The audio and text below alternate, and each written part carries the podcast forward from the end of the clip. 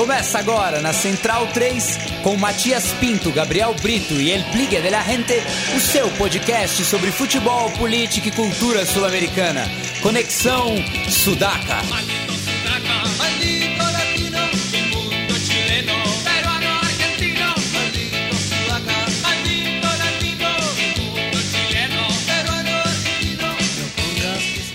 Buenas ouvintes da Central 3, está começando mais uma edição do Conexão Sudaca, ocupando e resistindo na sua placa de áudio. Meu nome é Matias Pinto e, como sempre, estou ao lado dos meus companheiros de batalha. Do outro lado da linha, excepcionalmente, está ele, Gabriel Brito, o guerrilheiro da informação e papai da Ana Cecília. Tudo bom, Gabri?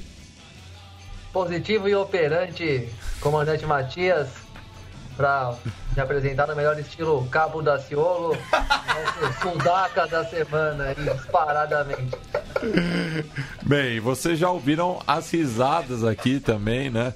Do lado de lá da Dutra, estou recebendo aqui os panelistas do lado B do Rio, a começar por ele, Daniel Soares, a enciclopédia de Laranjeiras. Tudo bom, Daniel? Tudo bem e tal. Mas em Laranjeiras eu estou, eu sou é, de Campo Grande. É, eu sei, eu sei. Do Rio de Janeiro. Mas grande honra estar aqui no Sudaca, programa do qual sou ouvinte. Estou é, aqui ouvindo a vinheta mentalmente né, durante a gravação. E ao lado do Daniel tá ele, o jornalismo Leleque de Caio Belandi. Adorei esse, esse, esse, perfil aí. É, é, um bom momento aos amigos do Conexão Sudaca. Mais uma vez nesse programa que eu ouço sempre. É um prazer estar aqui. É, glória a Deus, emulando o Gabriel Brito e o Cabo da Ciolo, estar aqui. Infelizmente, novamente, para falar de um vexame de um certo clube que é um gigante nacional e um gatinho internacional. Mas vamos lá, que a gente tem muito assunto. Bem, e ao lado do Caio Belandi, fechando aqui o trio, já que o quarto panelista é, não gosta do futebol local, isso vai ser assunto ainda para muita gastação. Tá ele, Fagner Torres, o possesso. Tudo bom, Fagner? Tudo ótimo, Matias. Pô, um... Dessa vez você chegou na hora, né? Cheguei na hora, cheguei na hora, cheguei com, cheguei com antecedência, é bom é. frisar. É, tô muito honrado de estar tá participando do programa hoje. Eu que sou um fã incondicional, o Conexão Sudaca é, acompanha todo meu sábado de manhã enquanto organizo a casa, lavo a louça. É meu companheiro de fim de semana. E é um prazer estar aqui falando das coisas da América Latina, da América do Sul, uh, que eu sou tão, tão apaixonado, né? E vamos lá, vamos tocar que o programa hoje tem coisa boa. Falar mal do Flamengo, falar de derrota do Flamengo sempre é bom. Bem, foi uma semana complicada para os clubes brasileiros, né? É, tirando o confronto local, o único vencedor foi o Palmeiras, né? Que conseguiu uma importante vitória diante do seu Portenho em La Nueva Oja. Foi inclusive a segunda derrota do Ciclone do Bairro Obreiro é, em 24 jogos aí na sua Cantia Nova. É, vamos falar de todos os sete confrontos que tiveram né, pelas oitavas de final da presente edição da Libertadores. Lembrando que Santos e Independiente não jogaram por conta da desnecessária Suruga Bank Cup, né? Eu, eu, até entrei numa discussão esses dias no, no Twitter por conta da validade de, desse torneio. O Independente foi campeão, batendo por 1 a 0 o Cerezo Osaka, chegou ao seu 18º título internacional, empatando com Boca Juniors, né? São os dois clubes que mais conquistaram torneios internacionais aqui na América do Sul, mas tem uns bastante contestáveis aí. É oficial esse torneio? Esse torneio é oficial, porque é, é o campeão da Sul-Americana contra o campeão da Copa do mas, Imperador mas do Japão. Referendado pela Comembol. É referendado pela Comembol. Sabia, é. é. Chance... é igual a gente fazer o, um, um, um torneio comemor, é, entre o sei lá, o campeão paulista e o campeão chinês. O que, que tem a ver é isso, isso, né? Pois, Bom, é. pois é. é. Analogia perfeita aí do, Na do minha conta de Copas, isso não entra de jeito nenhum. Até é. porque a torcida do Independiente tem até uma música que eu não vou saber reproduzir aqui, tirando o sarro do Boca Juniors e, essa, e a conta que o Boca Juniors faz para justificar que ele é o novo rei de Copas, né? Coisa de um tempo atrás. E Isso. aí entra Copa Master, Copa, Copa Ouro, campeões da Comebol, não sei do que. Enfim. A é. própria torcida do Independiente desqualificava alguns títulos do Boca naquela conta geral de Copas internacionais. Né? Então, cabe a eles manter a coerência e tratar esse título como um caça-níquel divertido e nada mais que isso. Fazendo autocrítica, né? E eu, eu, eu, eu lembro quando São Paulo jogou isso, tava numa draga lá em 2013, né? Não ganhava de ninguém. E eu ignorei solenemente esse jogo, até por conta do fuso horário. É, para mim não faz diferença nenhuma ganhar ou não a Suruga Bank Cup, né? Contra o campeão da Copa do Imperador do Japão. Isso aí não tem o mínimo é, de relevância aí para o palmarès de qualquer clube sudaca. Mas falando da Libertadores propriamente, é, eu queria ouvir do Gabriel aí sobre a, o resultado que o Corinthians trouxe lá do Monumental da Via Arellano, que pelas condições do jogo até que não foi tão ruim, né, Gabriel? Não, Matias, foi uma vitória só não, só não podemos dizer que foi a vitória do Colo-Colo foi justa porque foi completamente justa por causa do Cássio, que evitou um, um placar mais de acordo com o que cada time fez, né? O Corinthians paga um preço aí do seu, daquilo que eu já coloco numa conta mais ampla, né? O terceiro desmanche aí em 10 anos, o segundo desmanche sob a presidência de André Sanches, né? O primeiro lá em 2009, o segundo agora esse de agora com o agravante de ter se dividido em duas partes, né? Primeiro de janeiro e agora na, em junho, julho, na época da Copa ali. o time foi mais fraturado ainda. É, fez uma renovação meio forçada. O problema é que é um time que, a meu ver, foi sabotado é, pelo, por essas relações para lá de questionáveis que o clube e seus dirigentes mantêm há anos com empresários, né? Troca de favor, contratação de jogadores jovens que até às vezes dão certo, mas é, vem muito no, nessa, nesse pistolão aí, né? Do, de, do agenciador e não vai dar resultado também no curto prazo. Enfim, o Corinthians destruiu definitivamente o time de 2017.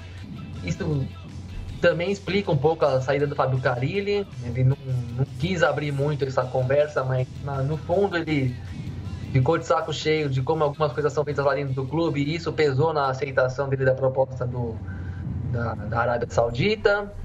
Enfim, aí na hora do vamos ver, é, a meu ver, pelo o segundo grande teste em partidas de visitante, o time naufraga, é derrotado de forma inapelável e foi pouco mesmo. Colo-Colo com um time é, com menos poder econômico, mas que chegou mais forte do que saiu da primeira fase. O, o Corinthians é um time com mais poder econômico, campeão do país mais rico do, da região, chega mais fraco para o confronto depois de uma janela de transferências. É, não tem a menor. É surreal isso praticamente. Né? Ninguém fala nada disso na, na na mídia em geral de quem transmite o jogo, mas é surreal o time como o Colo-Colo se, se trabalhar e conseguir melhorar, mesmo sem ser grande coisa, mas melhorou um pouco em relação à primeira fase, tendo muito menos condições para isso. E o Corinthians, com todas as condições que tem, refém desses esquemas extra-campo aí que a gente está muito cansado de ver, muito cansado mesmo, assim, desanima mesmo acompanhar os jogos cada vez mais. A gente se pergunta a razão de acompanhar cada vez mais.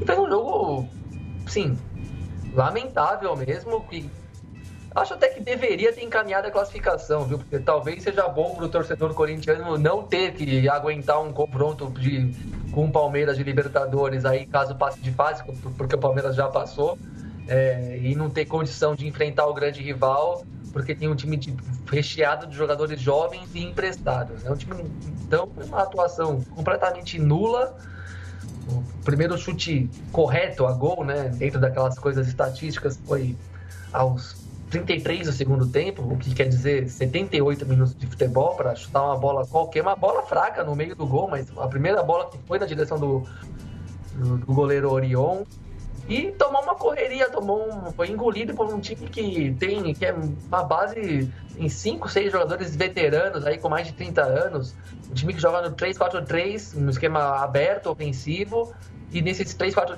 e, e cuja linha de três é, avantes são três veteranos, que o Valdívia, o Paredes e o Lucas Barrios, os três tiveram seu grande momento com a camisa do time chileno na década passada. Vieram meio que para dar uma para fazer um complemento no fim de carreira com um time que projetou todos eles para futebol.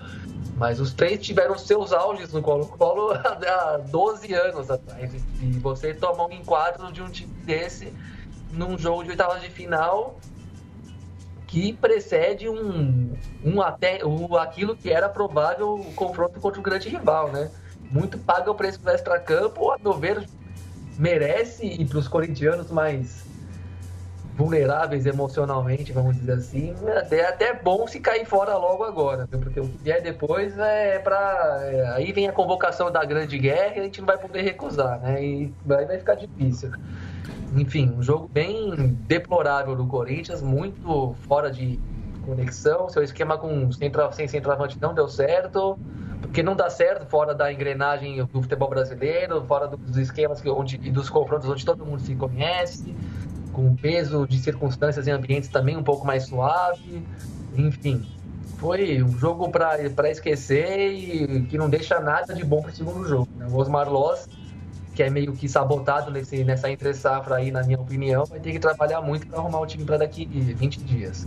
É, e eu tinha falado no Zé no rádio, né, que esse confronto, caso fosse realizado é, logo após a conclusão da fase de grupos, é, o Corinthians levaria muito vanta muita vantagem, né?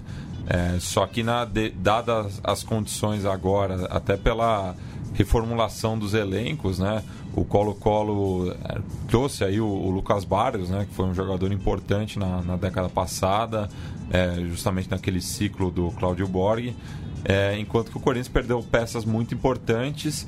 E eu queria jogar aqui para os nossos panelistas rubro-negros se foi uma situação similar à do Flamengo, né? Que se jogasse é, logo após também a, a a conclusão da, da, da, das, das, chaves, é, se teria uma vida mais fácil é, contra o Cruzeiro. Acho que similar não, porque acho que o Corinthians perdeu um número maior de jogadores do time titular e como, como o, o Gabriel vem falando, é, o Corinthians tem um, tem um elenco mais enxuto, uma situação financeira é, pior do que a do Flamengo. Então acho que o Corinthians sentiu muito mais as perdas das peças do que o Flamengo do Vinícius Júnior, basicamente, que foi quem saiu. É, saiu o Viseu também, né? Mas o Viseu reserva, né? É, o é. Viseu que fez uma boa Sul-Americana, mas mal jogou em 2018. É, não, né? é um, era um jogador. Ele, e... Fez partidas importantes do brasileiro, é, engraçado, não fez tanta diferença. É engraçado que, e, que o Viseu teve essa, essa mesma é, é, característica que ele teve ano passado. Ele cresceu na reta final, ele acabou fazendo gols importantes, decidindo jogos, mas já indo embora. É, eu acho que o Flamengo não, não, não sofreu tanto quanto o Corinthians, acho que é injusto dizer isso, porque, primeiro, que o, o Vinícius Júnior estava vendido há um ano. Né? É diferente da situação do Corinthians, que a, o Balbuena já negociava, já sabia, meio que já sabia que ia embora, etc. Mas. O, é, o Rodriguinho ficou sabendo na véspera, na véspera, na véspera do clássico é, enfim, São Paulo. Bem diferente. E, e, ainda que acho que tanto o Corinthians quanto o Flamengo, cada um nas suas, nas suas proporções, obviamente, é, a, a, parada para a Copa do Mundo já era algo previsto no calendário, né? E aí entra, já não sei se eu já é para falar, Mate, mas eu já vou falar, não, antecipar. Fica à vontade. É, entra um problema que o Flamengo teve e tem e vai ter durante o ano, que as contratações demoraram a chegar. Então, dois jogadores, por exemplo, que chegaram para repor é, as perdas do, do, do, Flamengo, ficaram no banco no, no, no jogo contra o Cruzeiro, que foi o Vitinho e foi o Pires da Moto. É, que eu não sei se eles fariam alguma diferença na patética atuação do Flamengo, mas eram jogadores que chegaram para atuar. Então, é, deveriam ter vindo antes, né?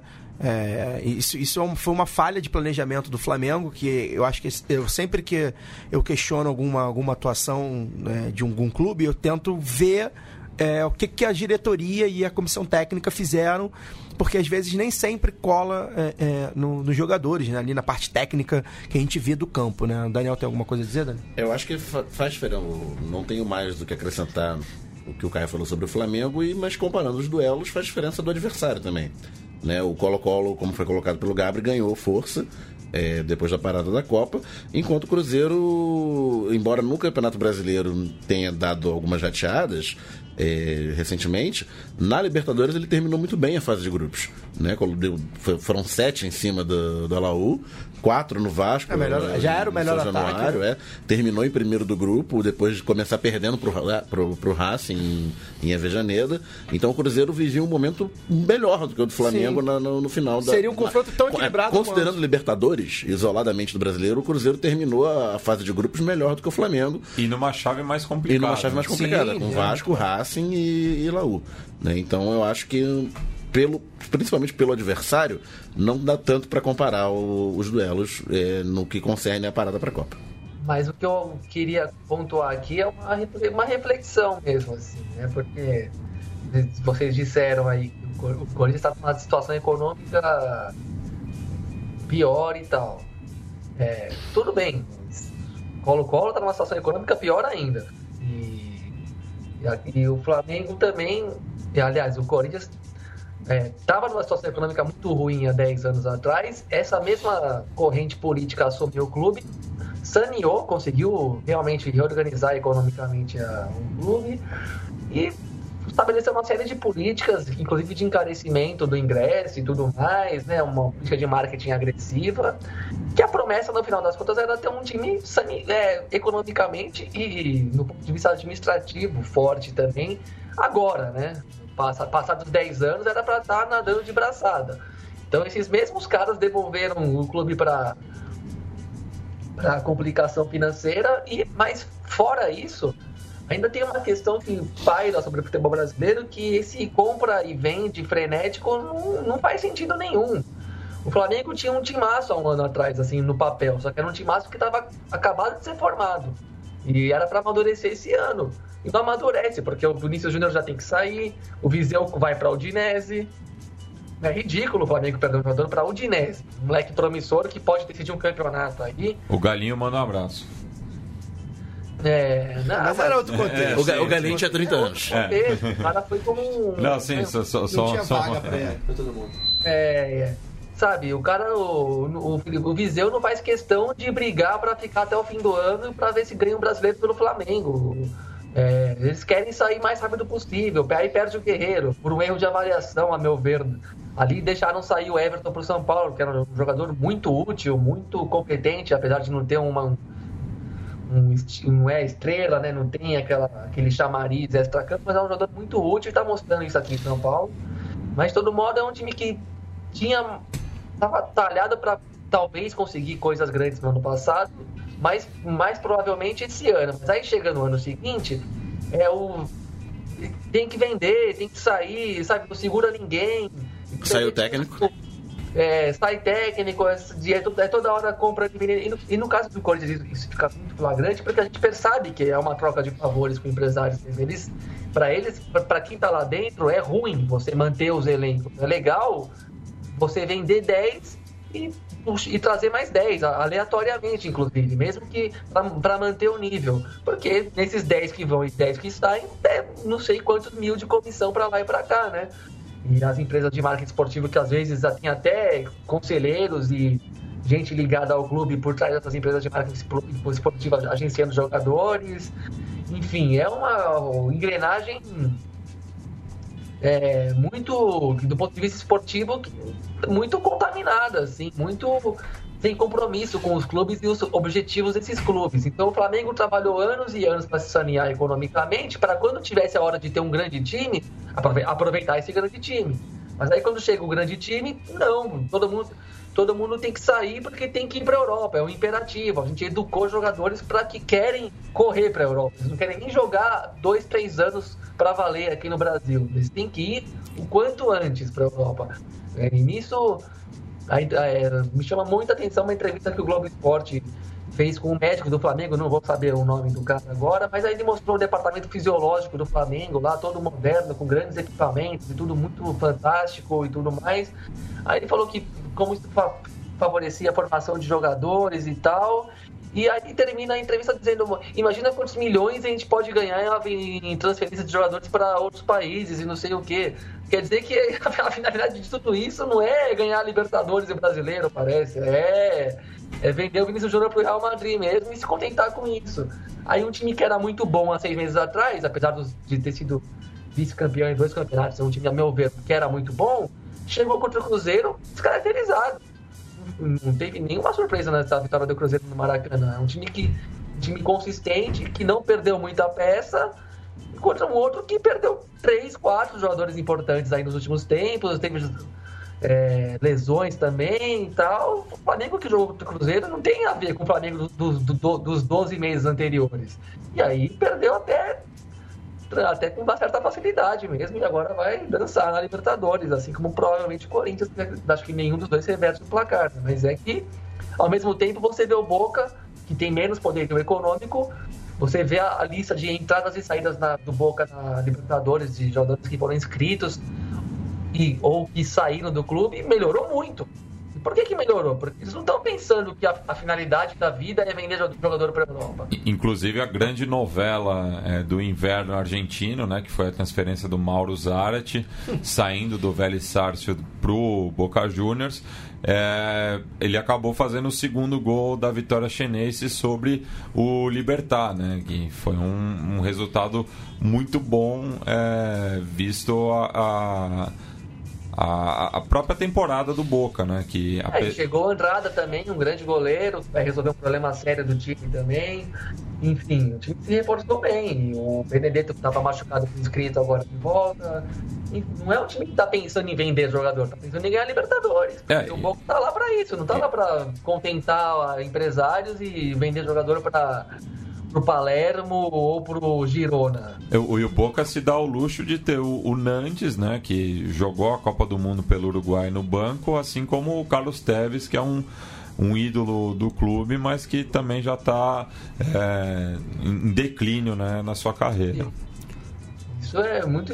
Isso é um, é um, coloca o Brasil num papel meio deslocado da realidade, porque ele quer ser grande, mas ao mesmo tempo ele assume que ele é subalterno e está lá para ser exportador de matéria-prima, tal como ele é na, em outros aspectos da vida, em aspectos mais relevantes até para a vida nacional, né? Então é, é triste isso. E ao mesmo tempo é bizarro porque você vê países vizinhos com menos condição econômica se esforçando ao máximo para ter o melhor time possível dentro de, dentro de casa. Vai vender de vez em quando, vai ter hora que não vai dar para segurar e tal, mas eles não estão aceitando um papel de que a vida é revelar e vender e acabou. O Brasil é. aceitou esse papel, né? Por razões aqui que já não dá para se estender muito, porque para alguns que estão lá dentro é, é gostoso esse jogo aí. Para quem é torcedor que é revoltante. É, é, complementando até uma coisa que o Gabri falou, é, eu não sei se os companheiros da mesa, os rubro-negros, companheiros da mesa com, é, concordam comigo, mas eu acho que tem muito a ver com isso que o Gabriel falou, a questão do, do Flamengo especificamente, é um, um parecer ser um clube que está muito mais interessado em faturamento do que em resultado esportivo, né? o que é, é, é bom para os rivais, mas é lamentável para a torcida do Flamengo, né? E que na Argentina convencionou de chamar de campeonato econômico. Isso, né? É que é, o, o, Flamengo, a impressão que me dá, né, uma pessoa que está de fora, que analisa futebol, mas que está de fora da questão clubista, né, especificamente, é que esse negócio, o Flamengo tá a, a impressão que se dá é que o Flamengo sempre está postergando né, é, o resultado de um time que já poderia ter resultados no passado. Entendeu? Porque o Flamengo já vem com essa diretoria é, ultracapitalista né, do, do Eduardo Bandeira de Mello já tem Cinco que, anos. Cinco anos, né? Então, supostamente, esse trabalho de reestruturação financeira ele já começou há muito tempo, diferente de outros clubes é, aqui no Brasil. Né? Eu falo até por experiência, experiência própria, porque o, o, o Flamengo, enfim, é um, o clube que tem mais faturamento no Rio de Janeiro e também é um dos que tem mais faturamento no Brasil. Então, esse, esse trabalho já começou de muito tempo. Essa história de que o clube primeiro tinha que organizar a casa para começar a vencer. Né? Só que o que a gente vê já tem aí dois, três anos é que ah, pelo menos o que é vendido, né, para quem está de fora, é que essa casa já foi arrumada, né? E, então, supostamente, os resultados já eram para tá, já eram para estar tá aparecendo e não aparecem, né? Os, é. os resultados em, em, em larga escala não aparecem. E aí, uma outra coisa, ainda sobre o Flamengo, né, que também dá o tom de que esse pensamento é, ele é privilegiado em relação ao, ao próprio resultado esportivo, resultado de campo, é que numa hora decisiva como essa, o campeonato é importante, que todo torcedor brasileiro quer ganhar, que é a Libertadores. E a torcida do Flamengo quer muito ganhar, sobretudo porque vê que o clube tem um poder econômico superior a seus rivais. É, chega num momento decisivo como esse, e cobra inclusive 180 reais no ingresso mais barato no, jogo, no jogo decisivo contra o Cruzeiro. É, foram, cerca, foram cerca de 2 ah, mil ingressos vendidos apenas para não sócios. Pois é. é muito pouco, porque o preço é realmente Era absurdo para não né? sócios. É. Pois é, e aí é, fica realmente o questionamento, né? É, qual, de qual é a prioridade, na verdade, da diretoria que está comandando o Flamengo atualmente. E, dire... e, entre os 10 maiores públicos do Flamengo na temporada, esse jogo esteve em, em oitavo ou nono. Pois é, o jogo de domingo, Flamengo Cruzeiro, que vai, vai ser agora domingo do Dia dos Pais, já vendeu mais ingressos do que o jogo que seria o mais importante da Libertadores de quarta-feira. Pois é, o, o, o, jogo que até o momento é o mais importante do ano, mais importante do que, do que qualquer outro jogo do Campeonato Brasileiro. Flamengo Cruzeiro é... do domingo, cuja a, a, ingresso inteiro é 60 reais atrás do gol que era o preço para sócio na quarta-feira na Libertadores. Né? Isso. E aí, é, saindo só um pouco né, do Flamengo nessa questão, queria destacar aqui, não sei se os amigos da mesa concordam, mas eu, eu venho acompanhando desde o ano passado e tenho, tenho minhas reservas à pessoa, ou, enfim, a forma como ele costuma lidar com o, o clube, com, com os jogadores, com a imprensa, com torcedores de uma maneira geral, mas queria destacar o trabalho do Mano Menezes. Assim, o Cruzeiro é realmente dos clubes que eu vi jogar é, a, a, no Brasil esse ano, no ponto de vista das Copas, né?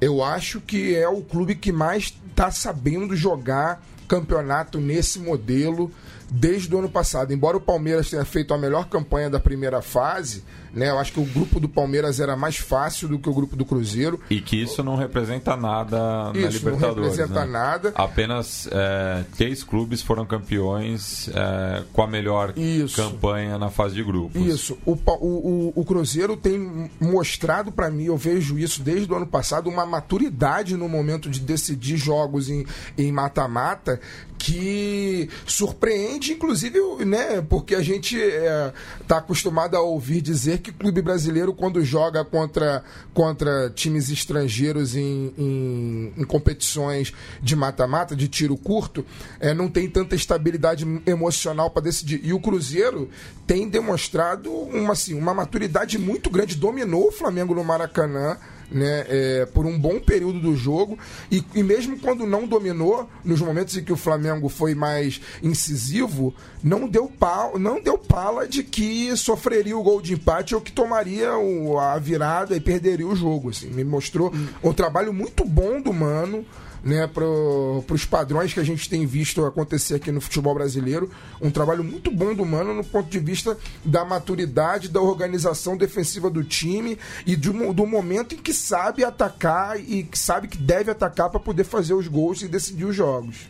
É, o Fagner levantou diversos e amplos pontos é, sobre a, a, questão do Flamengo, essa dicotomia né, entre recuperação financeira e resultado esportivo, eu só fa eu faço só, só, uma emenda porque a diretoria que está atual, atualmente no poder está há cinco anos e tal, é, no campo do resultado esportivo, não conquistou, tirando a Copa do Brasil de 2013, que foi logo o primeiro ano, que foi um raio que caiu lá, né, e, e o time encaixou e deu tudo certo, eliminando o próprio Cruzeiro, ainda com o Mano Menezes como técnico do Flamengo. Mas enfim, é, o Flamengo mudou de patamar. Se você comparar com mesmo 5 e 10 anos atrás. O Flamengo, ano sim, ano não, disputava rebaixamento ou meio de tabela. É, quando não disputava rebaixamento, rebaixamento, disputava meio de tabela, disputava Libertadores às vezes é, e tal. E agora, de 2016 para cá, o Flamengo disputa o topo de tabela do Campeonato Brasileiro todo ano. Mudou o patamar aí, mas não ganha. Não ganha um jogo grande. Que a torcida do Flamengo reclama muito em que você faz uma até uma campanha consistente, classifica para Libertadores, mas não ganha um jogo grande. E pelo, quando é um primeiro ano, tudo bem. Ah, primeiro ano, segundo ano. Mas quando chega no terceiro ano seguido, repetindo o padrão, é porque é um padrão. Né? E, e aí é, é o algo a mais que essa diretoria, é, embora tenha sucesso na parte administrativa financeira, não trouxe para o campo esportivo. É, a, o, esse sucesso relativo é, esportivo é muito consequência do, da, da, boa administração financeira. Não vou entrar aqui no, no, no, nos detalhes e no julgamento de valor, mas houve uma recuperação financeira e, e agora começa, depois de três temporadas, fracassando na hora H, começa a ficar claro de que há, há, há, alguma deficiência no campo esportivo. É, eu acho que sobre o Cruzeiro, o Fagner falou, acho que é importante lembrar que assim, o Mano Menezes, eu e o Daniel somos flamenguistas, a gente não suporta o Mano Menezes, né? E é, enfim, muita gente no meio do futebol não suporta o Mano Menezes. Até o Gabriel, Gabriel Brito, que é corintiano, não suporta o Mano É, Menezes. não, muita gente no futebol, internamente, o Mano Menezes, enfim. Exatamente. Mas a gente precisa admitir que o Mano Menezes é um treinador. montar o time para competir. Isso aí. É, a gente precisa admitir que dentro do cenário atual do futebol brasileiro, que o Palmeiras precisou resgatar o Filipão, que o Flamengo tem um, um garoto um estagiário, até nem tem muitas reclamações ao, ao, ao Barbieri, mas é um estagiário o Mano Menezes é um cara que ainda se destaca de alguma forma. Então, é, realmente o trabalho dele é consistente, é bom, é regular. Eu acho que o Cruzeiro tem um elenco muito experiente. É, é, não vejo muitos jovens, é, acho que tem só o Raniel. O Dedé jogando muito. E, mas é um elenco muito experiente. É um elenco que tem, por exemplo, o Thiago Neves, que é aquele jogador que fica ali, ah, deu um mês sem fazer gol, dois meses. Jogo grande, ele aparece. Decisivo. Tanto o Fagner quanto, quanto nós sabemos bem disso. É, então, a, além do, do Arrascaeta, que é um jogadoraço, é, agora tem o Barcos, que apesar de ter jogado muito mal, é o tipo de jogador que gosta também de, de jogo grande, é o cara que é malandro, o cara que, enfim, chama a responsabilidade. Eu acho que os, o elenco do Cruzeiro não é um elenco, nossa, um elenco grande, tanto que. Mas é, é um bom elenco. Tanto que, tanto que poupou, e aí vai mais um erro do Flamengo, vou, vou chegar lá. O, o, Cruzeiro poupou no brasileiro para poder chegar inteiro na, na, na quarta-feira.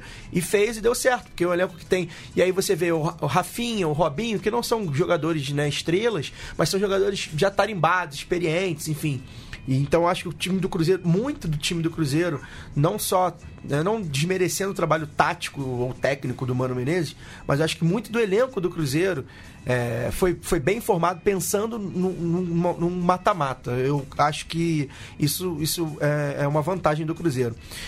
Pelo lado do Flamengo, como, como, como o Daniel falou, essa questão da recuperação, eu quero crer que é incompetência e não preferência em ganhar dinheiro. Apesar do que, o jogo de quarta-feira deixou bem claro que a diretoria do Flamengo, e aí eu, eu vou emular o Mauro César Pereira, que é alguém que eu admiro muito no, no, no jornalismo esportivo, é, eles não aprendem, né? A diretoria do Flamengo não aprende. É, o ingresso mais barato para sócio torcedor foi 60 reais. Você pagar 60 reais num jogo de futebol tem que ser um jogo realmente diferenciado. Não era o caso. Era um Flamengo Cruzeiro de oitavas de final de Libertadores. Né? Não era uma semifinal de Libertadores. Não era uma final de Libertadores. É, e aí a precificação foi errada. São 10 horas da noite também, né? Sim. Curte, você é, não curte muito o dia a violência do Rio, enfim, tem, tem todo aquele, aquele, aquele envolto que a gente cita aqui, a gente cita no lado B e vocês do, do Sudaca também estão sempre citando.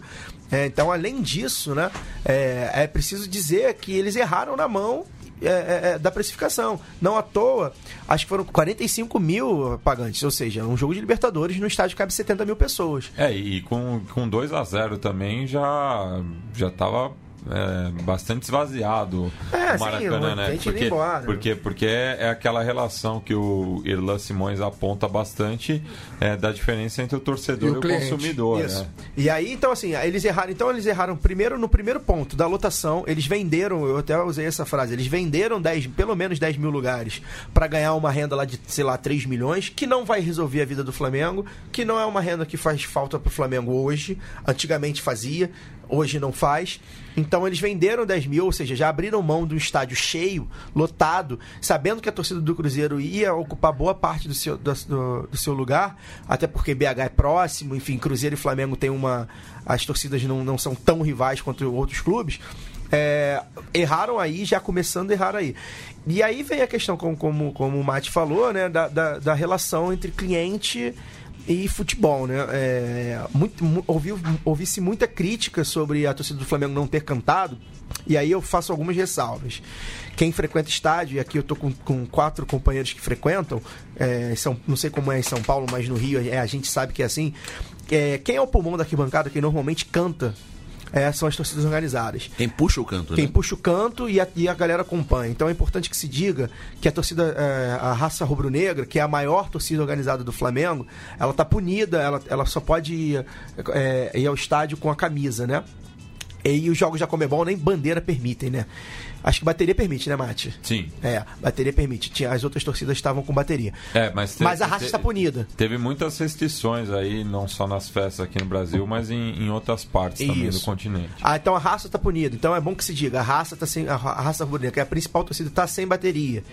É, isso pro componente de uma festa faz muita diferença. A outra torcida, a outra maior torcida do Flamengo, que é a torcida jovem, mais tradicional, né? Não digo maior, que hoje já, já não é uma das maiores, mas, mas a mais. Desde 67. Hein? É, a mais tradicional torcida, né? eles até às vezes reivindicam o título de primeira torcida jovem do Brasil e tal. É, também está punida, não pode nem, nem, nem pensar de, em, em, camisa, enfim.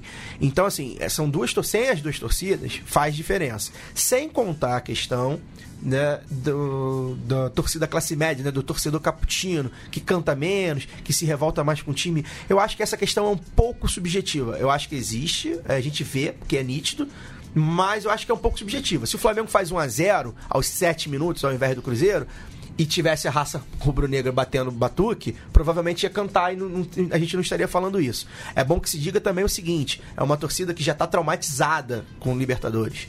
E aí o, o Gabriel corintiano talvez vá, vá entender. É um trauma muito grande. E aí, com 7 minutos, você toma 1 a 0 e com 15 você quase toma o segundo, porque o Thiago Neves perdeu um gol inacreditável sem goleiro, a torcida se irrita, se estressa. Lembrando aí... que do, dos campeões da Libertadores, né, o Flamengo enfrenta o segundo maior jejum. Só não é maior do que o do Racing. Do Racing, que desde 67 não ganha Pois é, entre, é, basicamente, o, o, entre os brasileiros, todos os brasileiros ganharam depois do Flamengo.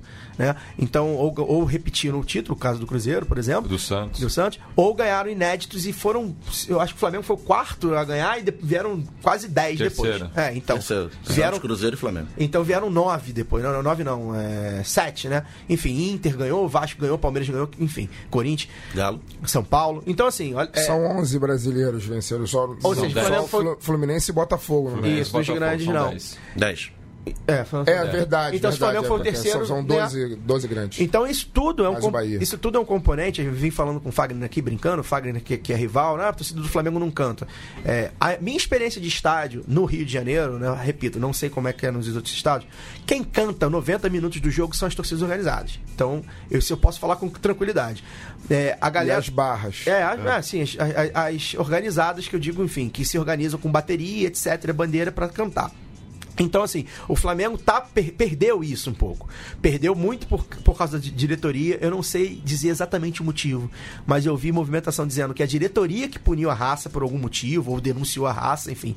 Ou seja, é uma diretoria que mostra, que, que, que, que, demonstra que não, não, não curte torcida organizada. Que é um perfil diferente. E isso, e isso reflete, por exemplo, no torcedor que paga 180 reais para ir ao estádio. Esse cara é um torcedor que ele também olha para a torcida organizada e fala: hum, muito favelado, muito bandido, muito maconheiro e também não acompanha as músicas da torcida organizada. Então também, e também é um reflexo disso, né?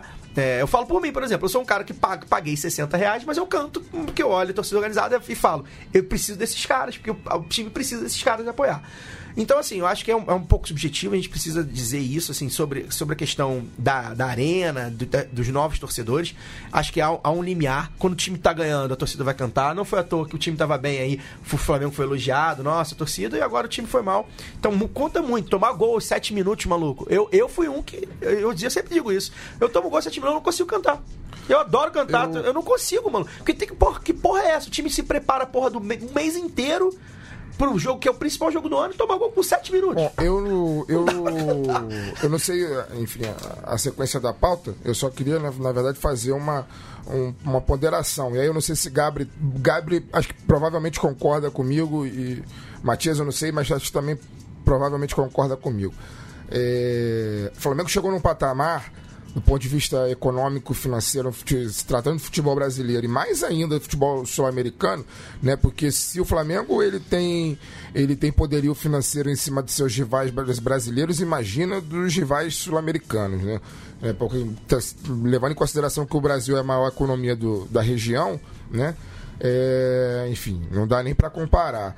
Né? Eu, fico, eu fico pensando o seguinte: o, o Flamengo chegou nesse ponto, nesse patamar e aí vários fatores determinam isso, é, renda de televisão e cota de patrocínio e não sei, e plano de sócio torcedor e etc, etc, etc, etc, né? É, não tinha necessidade, a meu ver, né? Eu, com a cabeça de torcedor, de que não sou cartola, não sou dirigente, não sou nada, sou um mero torcedor, um jornalista que gosta de futebol e que acompanha futebol e que hoje em dia, enfim, até se, se incomoda com muita coisa que acontece no futebol e é o que o Flamengo faz, inclusive, é uma delas. Né? O que essa diretoria do Flamengo faz é uma delas. O Flamengo não tinha a menor necessidade de cobrar o preço que cobrou né, para poder colocar 40 mil pessoas no Maracanã. Assim, é um jogo decisivo. Como você falou, a torcida do Flamengo está traumatizada. A torcida do Flamengo quer muito o título de relevância que não tem, né? Tá, tem orgulho de ver o clube contratar é, uma, fazer uma das maiores contratações da história do futebol brasileiro, que é o Vitinho agora, se não me engano, é a maior da história do Flamengo, pelo menos, Sim. né? E então se orgulha disso, né? Se orgulha do borderô, que a gente diz aí é, é, é, jocosamente, mas quer se orgulhar de resultado. E assim, você só se é, para você se orgulhar de resultado também, levando em consideração que o público já está comprovado que o público que frequenta o estádio de futebol, né, com preço, com a exorbitância do preço que é cobrado atualmente, é um público diferente, é um público que não está acostumado, é um, um público que tem relação diferente com, com o clube, né? A relação, como o, o Matias falou e o Rilan coloca muito bem, é a relação de consumidor, de cliente, cliente não é a relação do cara apaixonado que consome a info, consome muito mais do que a questão do que o clube tem a oferecer materialmente, mas a informação que acompanha o clube o tempo inteiro, quer saber notícia, quer saber de tudo o que acontece, né? É, para poder ter esse resultado contra um rival de respeito, que é o Cruzeiro, um clube acostumado a decidir, bem organizado taticamente dentro de campo, com jogadores importantes, com jogadores tarimbados, né? Você precisa da força da torcida. E cobrando 180 reais de ingresso, você não vai ter essa força que você precisa no momento decisivo. É, não sei o... se vocês concordam com isso, mas é a minha É claro que é isso, né? A gente se pergunta se o, o marketing, as finanças não se tornaram uma finalidade em si mesmas, né? Ao invés do, do futebol, dos títulos, é, dos prazeres que o futebol dá pra gente, né? É um prazer você chegar no estádio, ver capacidade máxima, a torcida fazendo festa. É, até dói menos quando perde nesse sentido, né? Você sabe que você, pelo menos fora de campo ali, como, como torcedor, viveu plenamente tudo aquilo que você gosta de viver em torno do seu clube. Fez a sua Agora, parte. É. Agora, quando você já chega lá com duas, três pulgas atrás da orelha, aí eu vou concordar com o Daniel. Você vai cantar menos quando toma um gol no começo, tá? Você já, tá, já, você já chegou meio puto no estádio com algumas coisas. É isso. Já sabe que tem algumas coisas ali sendo mal erra, feitas de um jeito meio errado. Aí toma um gol no começo também, e você já entende que vai ser muito difícil reverter a situação toda. É, dá uma baixada geral mesmo. É, tá afeta o ânimo mesmo, a disposição, não tem. Eles adoram a expressão a conta não fecha, né? A conta, a conta deles, do jeito deles, também não fecha. Por mais que eles tenham esses fetiches aí de gestão moderna e com patamares elevados de clube, inclusive de consumo, né? Mas não fecha a conta. No final das contas, o Flamengo não tá. Não pode jogar para apenas 40 mil num jogo desse tamanho. O Fagner falou da, da questão do, da importância, do, porque no, o Flamengo não tinha a menor necessidade de cobrar esse valor. É, o Irlan Simões fala isso no, no livro dele, nosso colega de Central 3 aqui, já foi entrevistado no lado B, que o peso do, da arrecadação de bilheteria não faz tanta diferença no, no orçamento do, dos clubes hoje em dia e que o Flamengo podia ter achado um, um meio termo entre ganhar algum dinheiro num jogo que não acontece todo dia, né? Que há oito anos o Flamengo não disputava um mata-mata de Libertadores e encher o estádio. É, achou esse meio termo no, no brasileiro, né? Achou. Não, o brasileiro E- colocou o contrato é novo, o brasileiro tá enchido e não tá, não tá tendo prejuízo. E, e- e é uma tecla que eu sempre bato nos podcasts aqui da casa, nos debates que eu participo, de que a relação que eu tenho com o futebol não seria a mesma se eu, adolescente, não frequentasse estádio. É, É, então, é, é, te- tem essa, tem essa questão muito importante. assim Se você afasta o torcedor mais jovem, com menos recurso, e lembrando que na minha adolescência eu não tinha acesso à internet, a celular, a cartão de crédito, escambau, eu, eu, eu, eu vendia passe de ônibus para fazer a inteira do, do, do ingresso. Eu não seria o, o, o, o- jornalista que, que eu sou hoje, o pesquisador de futebol que eu sou hoje. Porque essa vivência do estádio é insubstitu- insubstituível. É, então, é, é, o, a diretoria do Flamengo não percebe o torcedor em potencial que ela está perdendo. Em termos de produto, pensando que no capitalismo mesmo, é um estádio que não tá, com- não tá cheio, um torcedor que você vai. vários. uma geração de torcedores que você vai perder porque não vão ao estádio, até em termos de produto, pensando na cabeça deles, isso também pesa, óbvio. E a falta de título também, óbvio, porque não há marketing melhor do que ter seu nome, enfim, veiculado com, com, com o título. E aí, só complementando, depois, depois passar a bola para vocês, o que me deixa é, realmente triste, né? É porque esse modelo, esse suposto modelo de eficiência e, e- e gestão e excesso de cifras, ele tomou um, um poder tão grande, ele, ele, ele comanda tão, de uma maneira tão é, inacreditável a cabeça dos dirigentes e até de certo ponto também de torcedores, né?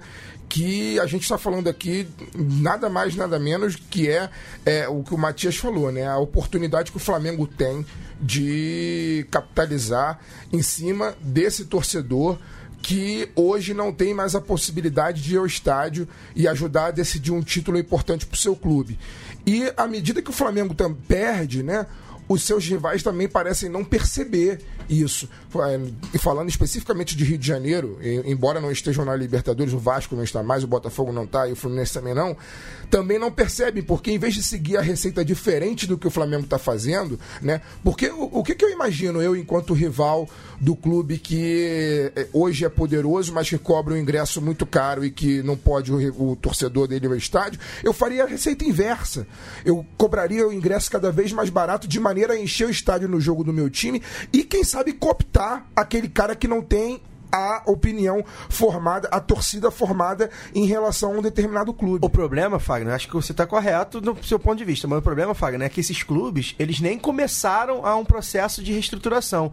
Então, assim, são clubes, por exemplo, que se não cobrarem, até cobram mais barato, mas assim, se a, se a conta não fechar, como disse o Gabri, são clubes que vão, vão ter que perder jogador, como aconteceu com o Fluminense, são clubes que vão, ter, vão dever funcionário, como deve o Vasco. Então, acho que a, a- a questão toda é o seguinte, o Flamengo passou dessa fase e é importante de achar que, ah, que tem que ter dívida é mentira. Não tem que ter dívida. A dívida, ou pelo menos tem que ter uma dívida, né, que, enfim, pagável. A questão toda é a seguinte: depois que passa isso, e o Flamengo passou isso já pelo menos há, há dois anos, você tem que fazer de uma, uma forma que seja um clube de futebol, não um banco. Bem, só para fechar né, aqui os demais confrontos é, pelas oitavas de final da atual edição da Libertadores, né? É, falamos aí bastante dos jogos de, de quarta-feira, principalmente é, de Colo-Colo e Corinthians 1 a 0 e Flamengo 0, Cruzeiro 2. É, lembrando que o Boca Juniors passou por 2 a 0 sobre o Libertar, num jogo que teve um problema de sinal muito grande, né? Para quem estava acompanhando aí é, na prévia do, dos confrontos do, dos Eu estava no bar antes do Maracanã, não é, vi o segundo gol do Boca. É, foi, foi teve muito problema ali. O, o Sport TV tinha exclusividade, mas estava com problema de sinal na Argentina, então não podemos comentar direito sobre esse jogo. Passando para quinta-feira, Racing e River fizeram um jogaço no cilindro de Avejaneda, apesar do, do 0 a 0 foi um excelente jogo, né? É, em, é, pesando né, o fato do, do Racing ter feito seu primeiro jogo é, na temporada de forma oficial, já que a, a, a, Argentina funciona com o calendário europeu, né? então estão começando a temporada agora.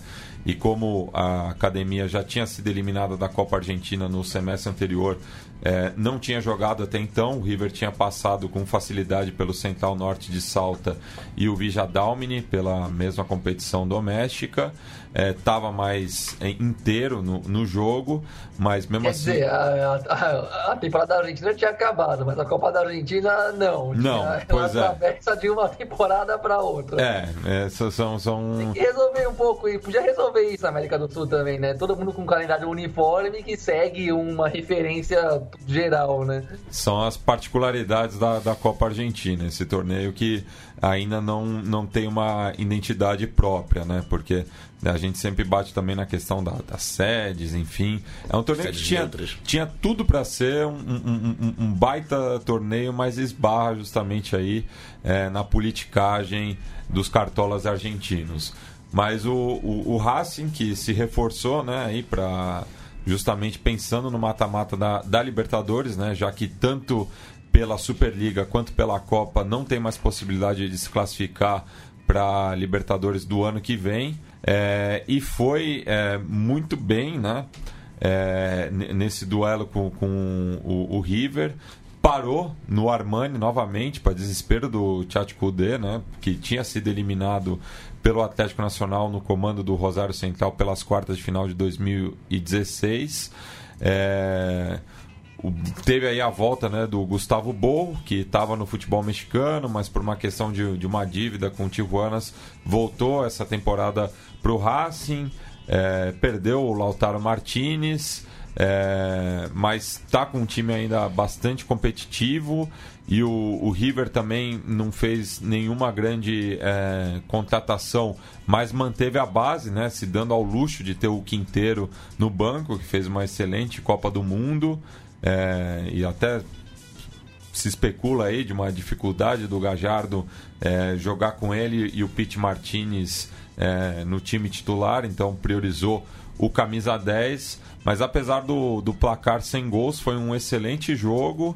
É, o Racing, assim como o Colo-Colo, não aproveitou a superioridade numérica, né, já que o Ponzio foi expulso no final do, do primeiro tempo, mas imagino que a volta no Monumental de Nunes vai ser é, muito boa pelo que os times apresentaram é, nesse confronto.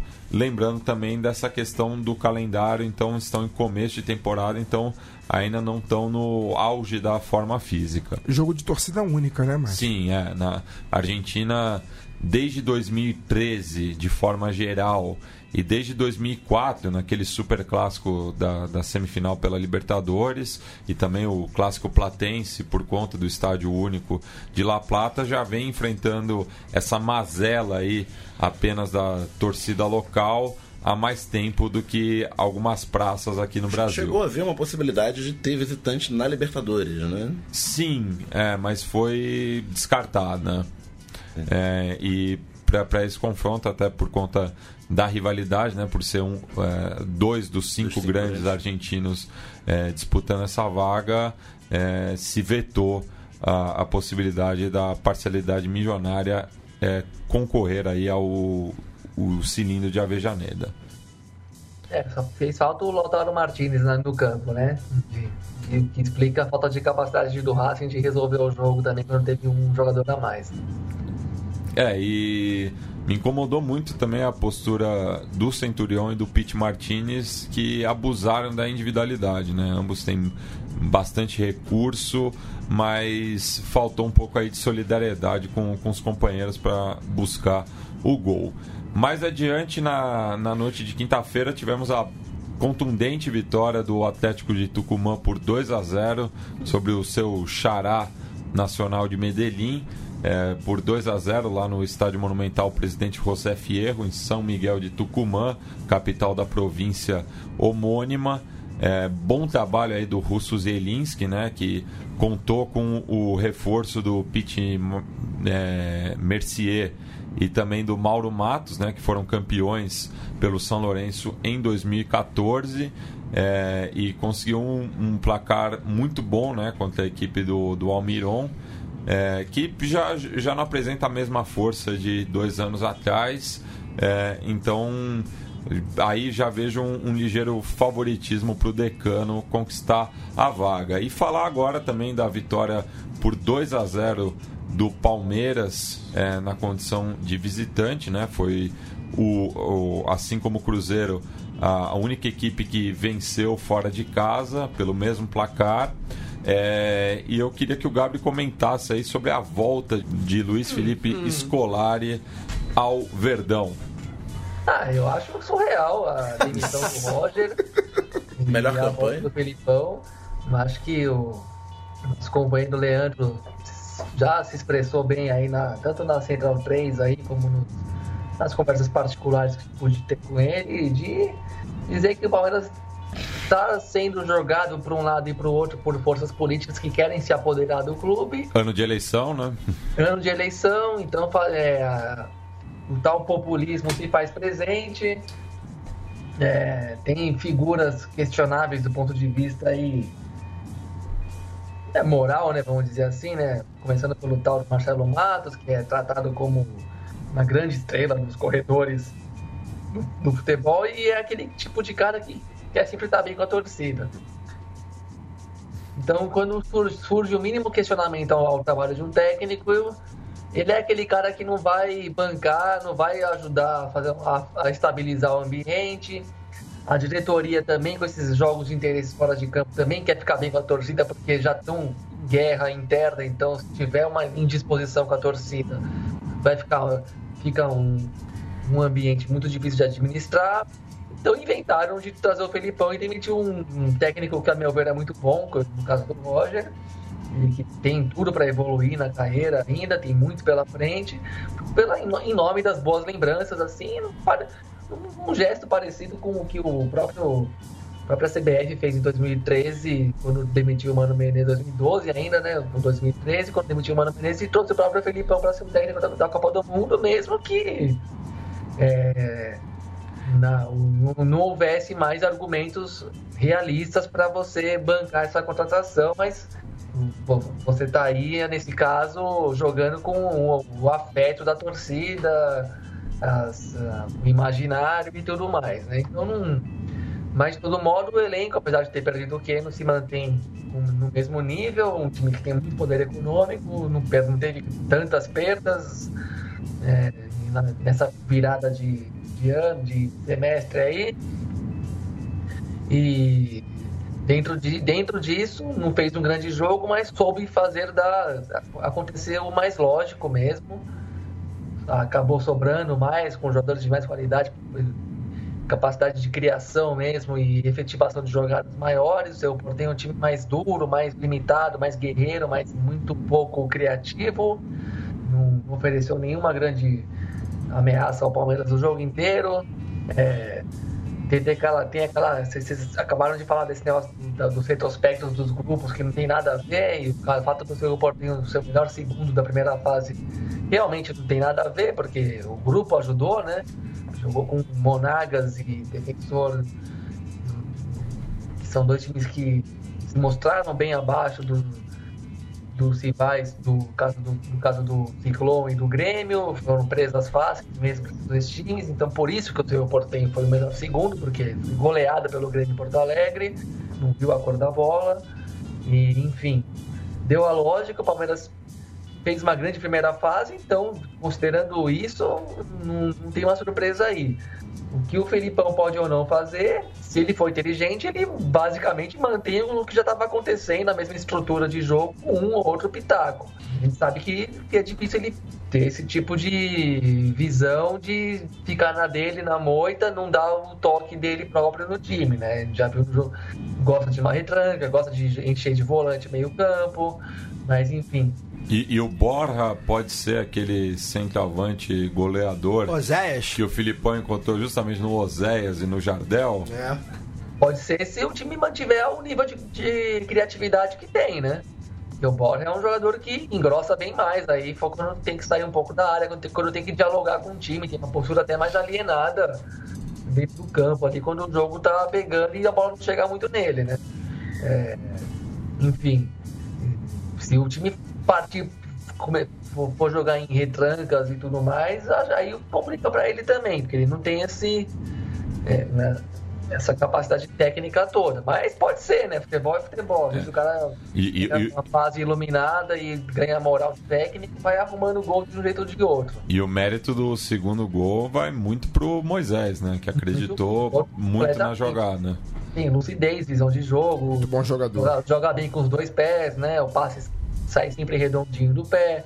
É esse tipo de jogador que conta mesmo no Palmeiras, né? Se começar a ter recaídas de retranca e volantes reforçados, aí pode se dar mal. E, eu... A gente não tem um elenco para chegar para a linha, pra linha de frente aí do, do, do torneio. Felipe Melo, novo Dinho? Não, o Dinho era bom e o Dinho é maior. É um jogador péssimo na minha visão. É, e o Miguel Borja, que é o, o atual artilheiro da Libertadores, né? Superou o Wilson Morello, que já foi eliminado pelo Santa Fé, está com oito gols, o colombiano do Palmeiras. E só passando aqui pelos resultados dos brasileiros é, pela Sul-Americana, né? Tivemos aí a classificação do Bahia visitando o estádio Luiz Toccoli ali na Vija del Cerro, do outro lado da Bahia de Montevidéu. Já tinha o 2 a 0 da ida conquistado em Pituaçu, saiu na frente com Zé Rafael aos 19 minutos, sofreu empate com Paiva já na segunda etapa, mas é, não foi derrotado. O tricolor da Boa Terra segue na Copa Sul-Americana, enquanto que o Atlético Paranaense conquistou um ótimo resultado no campeão del siglo, é, não se intimidou com o Penharol, assim como tinha acontecido em Curitiba, né, que estava com a desvantagem numérica, mas foi à frente. É, um importante resultado para o Furacão, que segue é, complicado no Campeonato Brasileiro e daí não sei qual que vai ser a prioridade daqui para frente. É, parecia a Holanda jogando no campeão del siglo, né? Aquela camisa laranja, reserva Nossa, do Atlético. A... Não tem nada a ver com as tradições do Atlético. Camisa a... tenebrosa, diretoria que ficou Não vou nem entrar no mérito. Né? critica né? aqui. E o Penharol acumulando a... decepções absurdas. É, a destacar a, a má qualidade do time do Penharol, né? É, que é um enfim, um dos clubes maiores de maior tradição, aí, um dos maiores, dos clubes mais tradicionais da América do Sul, né, campeoníssimo no Uruguai, né? E campeão da Libertadores e com na verdade, Aguirre, e na verdade mas vem parou no século XX. É, né? exatamente, vem é. acumulando o Aguirre estava na campanha. Vem acumulando fracassos, né? E não só fracassos como times aparentemente cada vez mais fracos, né? É tirando aquele sopro de esperança ali, justamente com o Aguirre no comando do Isso. clube em 2011, que chegou na final com um time limitadíssimo, só vem sofrendo é, humilhações aí nas competições continentais. É, o Atlético Paranaense vai pegar o Caracas na próxima fase, enquanto que o Bahia é, enfrenta o vencedor de Nacional Querido ou Botafogo. Ambos estão do mesmo lado da chave. Eles se enfrentam numa eventual quarta de final? Numa eventual quarta de final, isso. Chave, chave acessível para ambos os clubes, né? Sim, para chegar até a semifinal. O Atlético já fez final de Libertadores nesse século, contra, contra o São Paulo em, em 2004. E fez semifinal de Sul-Americana também. Sim, e o... mas o Bahia é um clube que não chega faz muito tempo em competição internacional que eu me lembro de cabeça que uma quarta de final contra o Inter na Libertadores de 89. Isso. Então o Bahia não só para sua própria torcida pode ter uma um final de ano com uma, um objetivo inédito, o clube, né? Que é chegar numa fase aguda de uma competição internacional, como para os próprios clubes nordestinos brasileiros, né? Que não, não lembro de, de chegar, de, de algum clube do Nordeste do país chegar numa fase aguda de, de competição sul-americana. Tivemos também a eliminação do Vasco é, para a LDU, né? É, muito se falou né, que o, o, terceiro gol lá na Casa Blanca acabou prejudicando o, o Cruz Maltino, que estava contente ali com 2 a 1 um, porque seria um resultado mais é, factível de reverter em São Januário, como aconteceu, né? fez 1 a 0 com o, o, o Thiago é, Galhardo. É, mas já no, no, no, final do jogo, né, muita pressão ali, cerca de é, 18 mil torcedores. É, casa cheia? Ca, casa cheia. É, mas é, num, num, confronto aí de camisas equivalentes né, no, no, no, cenário continental, a LDU passou adiante e vai enfrentar o Deportivo Cali.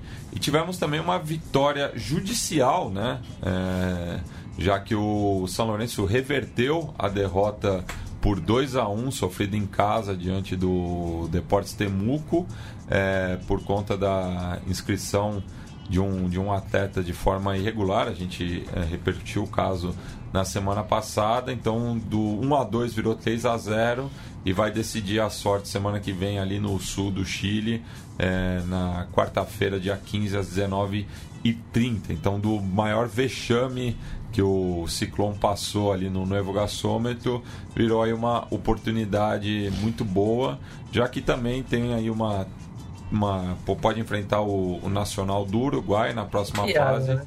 que empatou sem gols na ida contra o Sol de América no Paraguai. A gente vai falar mais do Vasco no nosso terceiro e último bloco, mas a gente deixou por último justamente a derrota do Grêmio lá no Estádio Centenário José Luiz Meisner, é, em Quilmes, né, no sul da província, no sul da grande Buenos Aires, né, é, já que o Estádio Único de La Plata está trocando o gramado. O Estudiantes geralmente é, joga em Quilmes né, nessas oportunidades, como fez com, com o Inter em 2010, com, no, no, na Noite de las Bengalas, com o São Paulo em 2006. Mas... Santos mesmo nesse ano. É, sim, o Santos também. É, só que o Pincharata é, conseguiu um, uma importante vitória, né? Contra o tricolor gaúcho, é, não se intimidou. É, e a gente falou também na semana passada que tem uma equipe muito veterana, né? É, eu até me surpreendi com o Pablo Luguercio ter começado de titular, ele que foi campeão pelo clube argentino em 2006, foi um dos protagonistas do 7 a 0 contra o, Rinácia, mas um bom jogo aí da, da equipe comandada pelo Tino Benítez, que também foi campeão da Libertadores é, pela equipe platense, é, e que bateu o, o Grêmio pela primeira vez é, nessa Libertadores. É, é, só um comentário que o Ciudad de La Plata é um estádio que está mais não disponível que disponível, né? Sim. Que vai, to, to, todo mês tem algum problema que eh, impede o estudante de jogar em casa. Não à toa que o próprio Estudiantes aí está já bastante avançado na remodelação do estádio José Luiz Hirsch, é, ali na, na esquina da, das ruas 1 com 57. Lembrando que La Plata é, Quadradinha. É, é, é, a cidade planejada, né? Todas as ruas uhum. têm, têm números, não, não, não tem nomes.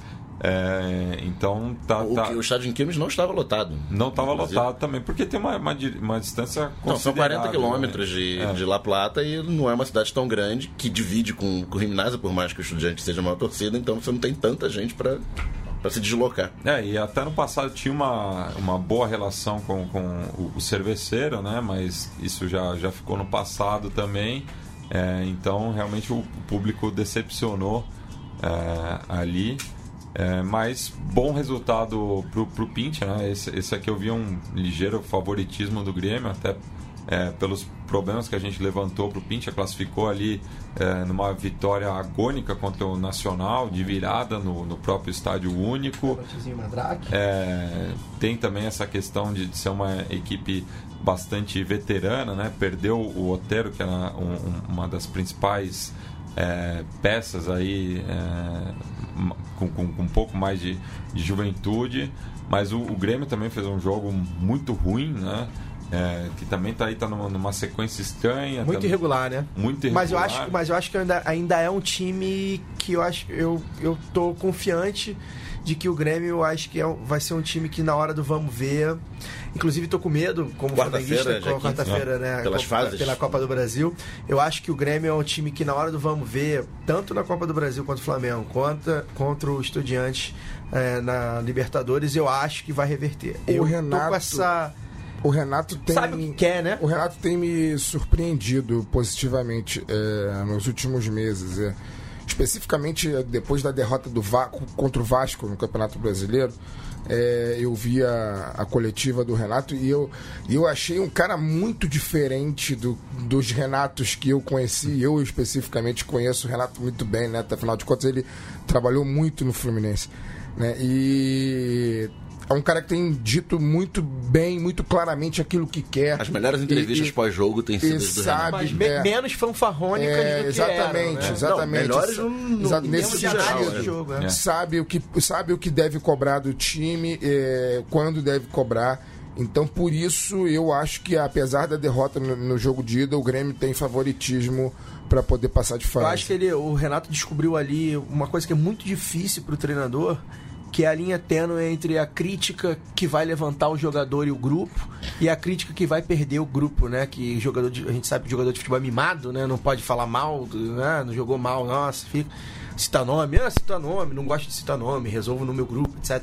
E eu acho que o Renato achou bem essa. O, Renato, que há 10 anos atrás era conhecido pelo eu ganhei, eu nós empatamos, mas, vocês é, perderam. Eu acho, eu acho que tem. Eu, eu conversava com um grupo de amigos de, tricolores e alguns jornalistas, inclusive, e eu acho que o fato dele estar trabalhando no, no, clube do coração é, nessa fase da vida trouxe aquilo que para ele ainda faltava, que era a maturidade para poder lidar com essa situação de liderança de fora de campo. Porque o Renato é um líder dentro de campo já de muito tempo. É, a terceira agora, passagem dele é, no Grêmio. Né? É, mas, mas agora, nesse, nessa fase da vida, né? É, nessa fase, a... com a experiência que ele acumulou já como treinador já de, de mais de 10 anos, ele chegou de fato num momento que encaixou exatamente aquilo que o Renato precisava e o Grêmio precisava. Agora, tecnicamente, o Grêmio é um time que não é o mesmo. Claramente não é o mesmo. Perdeu o Arthur. Né? Perdeu o Arthur, o Luan não tá jogando o que dele se esperava. O Cebolinha nem viajou para Argentina. É, eu acho que o, o, acho que o Everton, eu, eu gosto de olhar, é o tipo de jogador que eu acho que tá numa fase encantada mas não é o jogador que parece Sim. ser, sabe? Então também acho que fica, fica essa dúvida sempre. E eu, eu até tinha falado também no, no Zé no Rádio que para mim o Marinho devia ter começado o jogo. Pois é, eu acho que o Marinho é um jogador que se encaixar, ele se ele jogar ele, ele tá o que ele sabe a jogar. encaixar no Grêmio, mas é. a hora que ele encaixar. E ele é o tipo de jogador que o Renato adora, né? Porque o Renato, o Marinho tem aquela coisa peladeira, pega a bola, não toca para ninguém e tal, e o Renato vai chegar nele e vai aqui, vem cá, garoto, vou te ensinar. Então acho que se ele encaixar do jeito que pode encaixar, acho que aí ele, o Grêmio recupera um pouco. Agora, é, o destaque, eu, eu, vi o Flamengo e Grêmio, né? Da, não, do, do, não o patético Flamengo e Grêmio do, do, brasileiro, mas o Flamengo e Grêmio da Copa do Brasil, um grande jogo.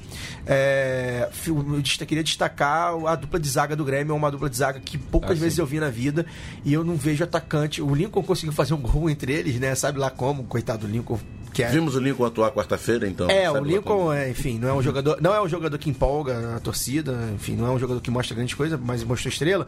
Mas é o, o, o Jeromel e o, e o, e o Kahneman é, é, o tipo da dupla de zaga que se olha um, um, atacante, às vezes, sei lá, um Lewandowski da vida, de nível europeu, e você acha esse cara não vai se criar. Eu acho que a dupla de zaga do Grêmio também é, é uma dupla muito consistente, muito boa, muito, se completa muito.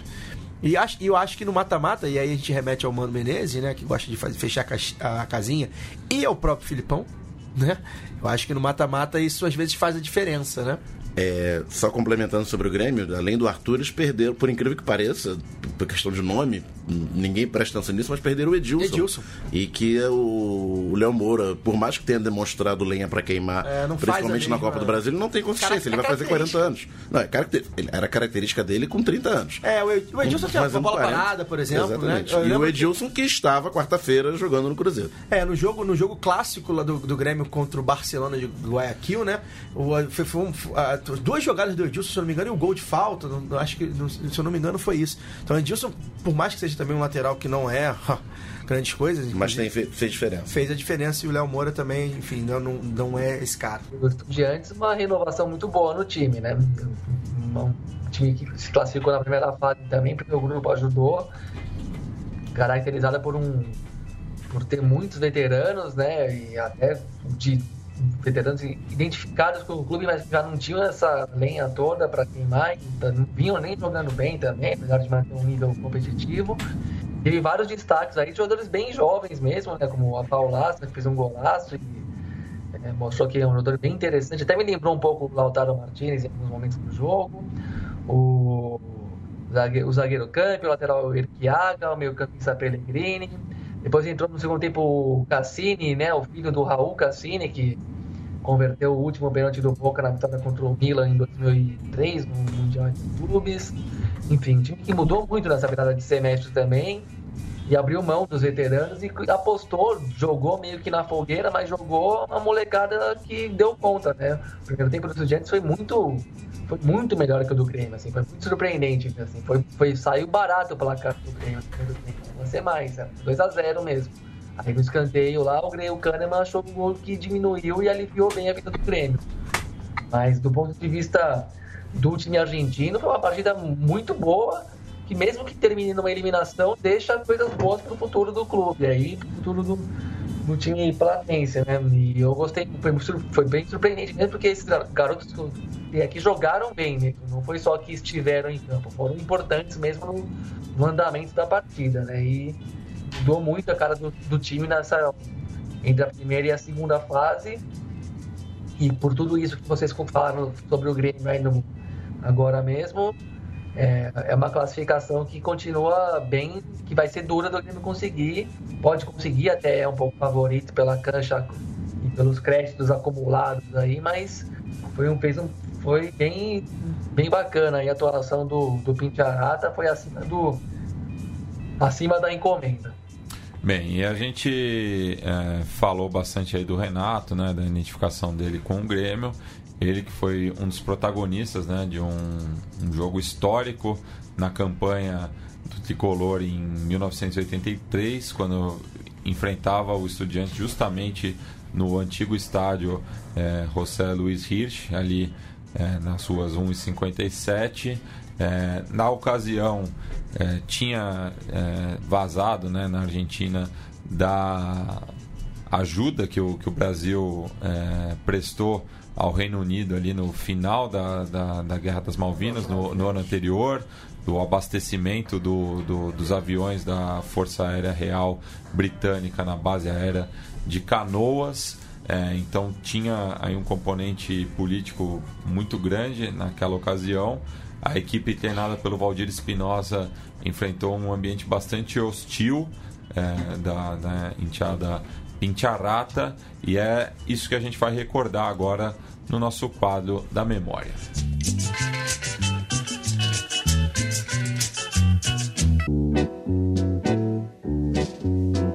Recuerdos de Ipacaraí.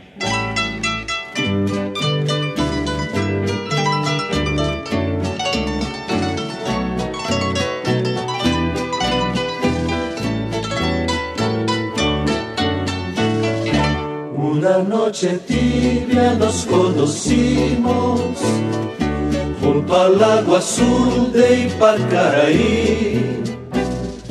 Bem, naquela noite de 8 de julho de 1983, é, o Grêmio visitava o Estudiantes é, em La Plata, né, após ter vencido a equipe em Porto Alegre no mês anterior.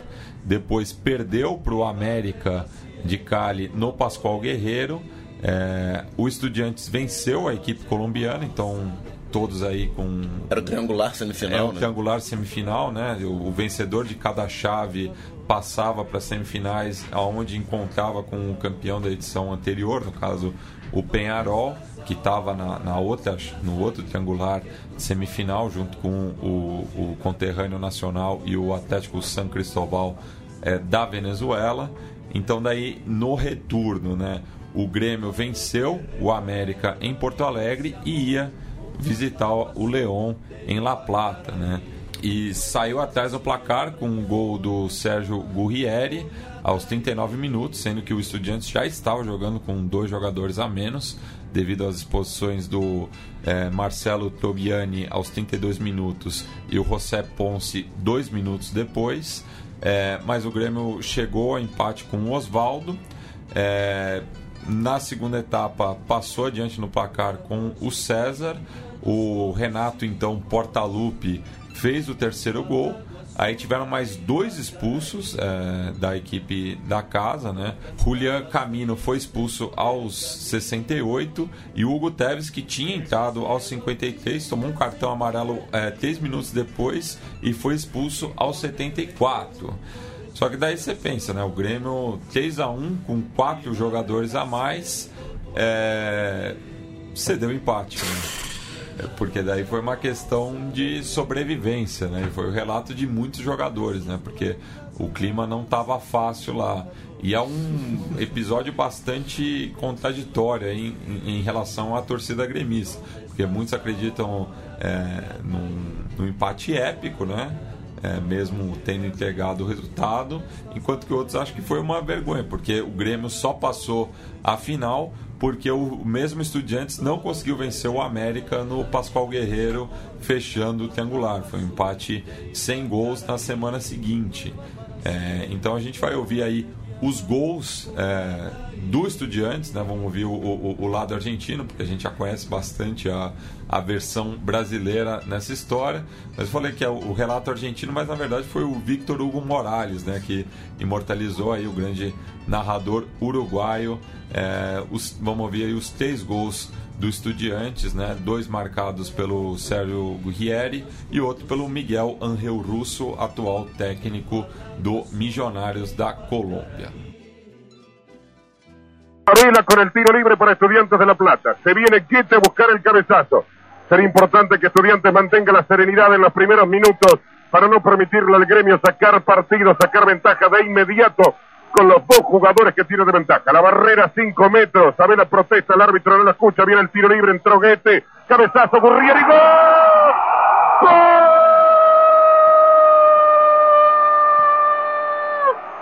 ¡Gol!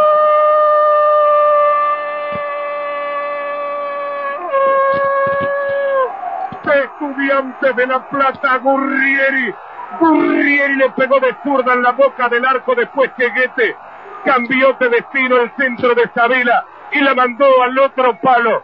Estudiantes de América, pese a tener dos hombres menos en el terreno, va a vender muy pero muy cara la clasificación. Gol de Gurrieri que aparece con su zurda hábil y goleadora. Una vez más para poner a Estudiantes de La Plata bien arriba. Estudiantes de La Plata 1, Gremio de Porto Alegre 0. Aquí no hay nada ni una palabra final dicha porque Gremio tiene dos jugadores más en la cancha. Por el corazón grande de estudiantes, la pasta de tremendo campeón que tiene estudiantes de La Plata le permite desde ya ir acariciando, ir mimando una hazaña más de este fantástico equipo de fútbol. Escapa Guniali, se lleva la pelota, le va pidiendo Gurrieri. Siempre Guniali la tira sobre el área para Trama, media vuelta de Trama, le pega de zurda al arco, entró Gurrieri de cabeza. Apretó ahí la pelota, ¡gol! Gurrieri, ¡gol! Estudiantes de La Plata. Una jugada increíble que pinta de cuerpo entero la parte buena de este estudiante el pase de trama. Gurrieri que se zambulle para mandarla de cabeza, pero la pelota le pega en la cabeza y se eleva. Gira sobre el tronco de su cuerpo. Ataca la pelota contra el palo antes que se le vaya por la raza de fondo. Y la lleva con el pie como si fuera una mano para ponerla quietita contra el parante izquierdo y convertir el segundo gol. Gremio de Porto Alegre 3, estudiantes de La Plata 2 y el público saluda esto que de cualquier forma es extraordinario. Pues, Sabela la pisa entre tres, está saliendo Alejandro Sabela. Escapa tres, domina la pelota, se le va un poco. Toña aprovecha para tocarla afuera. Saque de costado, la pide otra vez Sabela. Gurrieri juega para Alejandro Sabela. La domina en su muslo izquierdo. Se da vuelta Sabela de cara al marcador, se va al área. Siempre dominando la pelota Sabela, Sabela la toca para Agüero, Agüero la juega otra vez sobre Alejandro Sabela, se va sobre la raza de fondo, parece mentira, pero tira la pelota estudiante, la juega Sabela para Agüero, coloca el centro, entró Trama, arremete también Gurrieri, va a recibir la pelota dentro del área, Gurrieri lo marcan dos, se va Gurrieri, escapó, le va a pegar al arco, entró Trama, entró Russo. ¡Gol!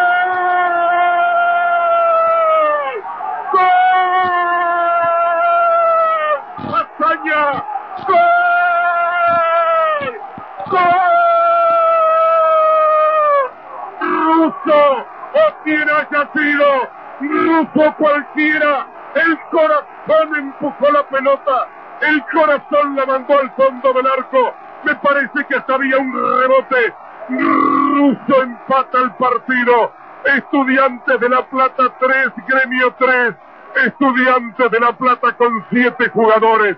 Y ya ahora, definitivamente, en el mundo del fútbol cualquier cosa se puede esperar.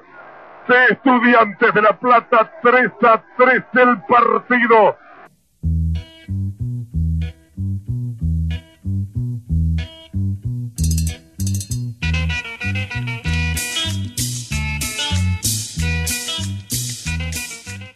Bem, voltando agora, a gente vai falar do, do quadro mais recente, né, do Conexão Sudaca, que a gente até não gosta, né, de tratar, né, das barrigadas da imprensa em relação... Podia não ter esse quadro. É, a gente gostaria muito que não tivesse esse quadro, né, e até uma militância nossa, né, em relação a, a, a valorização do, do futebol sul-americano, que isso não acontecesse. Mas também numa semana aí, né, que a gente teve dois grandes passaralhos na imprensa, é, eu acho que é não, não dá para ignorar o que, que, aconteceu ontem na conferência de imprensa é, da LDU após garantir a classificação na Copa Sul-Americana.